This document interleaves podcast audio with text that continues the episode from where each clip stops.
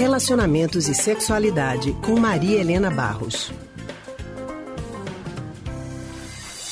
E nós já estamos ao telefone com Maria Helena Barros, que é psicóloga e psicanalista do Centro de Pesquisa em Psicanálise e Linguagem, CPPL.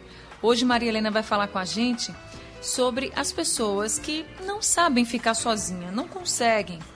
Como essas pessoas estão passando por esse momento de isolamento social, hein? Maria Helena, muito boa tarde para você. Boa tarde, Anne. Boa tarde, Leandro. E boa... aos ouvintes. Boa tarde, Maria Helena, para você também. Seja bem-vinda mais uma vez. Tem muita gente que não sabe mesmo ficar sozinho. Tem quem goste e tem quem não suporte, não consegue viver a solteirice, não uhum. sabe aproveitar nem a própria companhia. E aí, Maria Helena, para essas pessoas, o isolamento social é mais difícil de ser enfrentado? Veja, com certeza, né?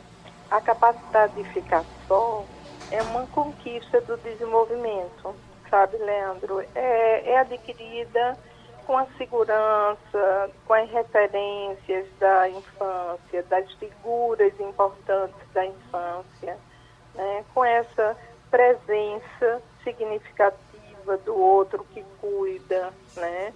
E algumas vezes, né, essas experiências são têm dificuldades é, circunstanciais que faz com que haja uma separação precoce, haja uma impossibilidade de cuidar, enfim, faz, isso faz com que as pessoas tenham dificuldade de se confrontar com a dimensão de ser só. É como se ele não fosse completo, como se ele só não se bastasse, precisasse sempre alguém, uma bengala para poder existir, né?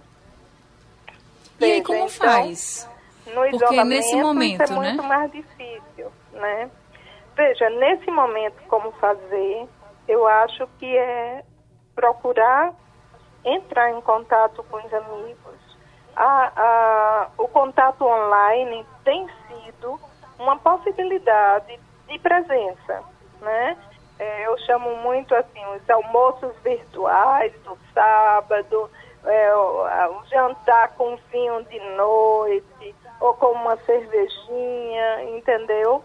Poder partilhar, poder falar de como está se sentindo, é, é fundamental, porque aí a presença se, se inscreve nesse momento, né?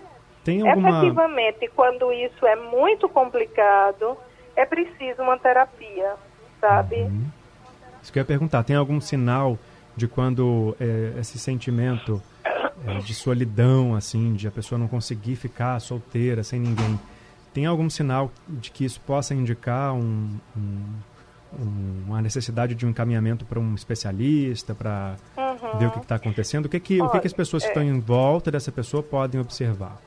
Em geral, né, acontece assim, uso excessivo de bebida, uhum. é, uso de drogas, é, bom, adoecimentos, né, os medos muito excessivos, né, que você fica se sentindo mal, que você tem dificuldades de, é, de lidar com o cotidiano, sabe? Então, esses são os sintomas, a angústia principalmente. Porque antes né? do isolamento, né, essa pessoa podia né, se ir para festas, aí encontrava uma pessoa e fica com Exatamente. uma pessoa, depois fica com outra, mas nunca estava sozinha. E agora é. não, agora não tem jeito, né? Não dá para encontrar ninguém. E é. aí isso pode ser agravado. É 100%, com, né?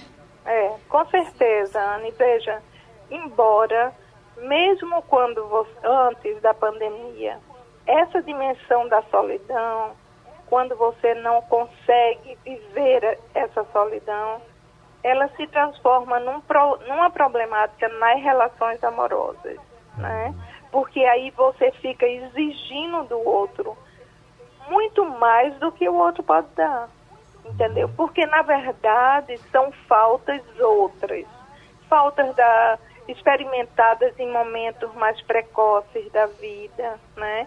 Então você precisa falar sobre isso, entrar em contato com esses aspectos para se então é, reconstruir num certo sentido, né? Certo, Maria Helena. Obrigado, viu, pelas informações e pela, pela contribuição mais uma vez aqui com a gente no Rádio Livre. Tá, um abraço, Leandro, um abraço. Obrigada, Maria Helena. Um abraço a todos. Um abraço bem grande para você. Muito obrigada pelas orientações. E semana que vem a gente se encontra aqui mais uma vez, dando mais orientações para todo mundo na nossa coluna Relacionamentos e Sexualidade. Lembrando. A gente acabou de conversar com a psicóloga e psic...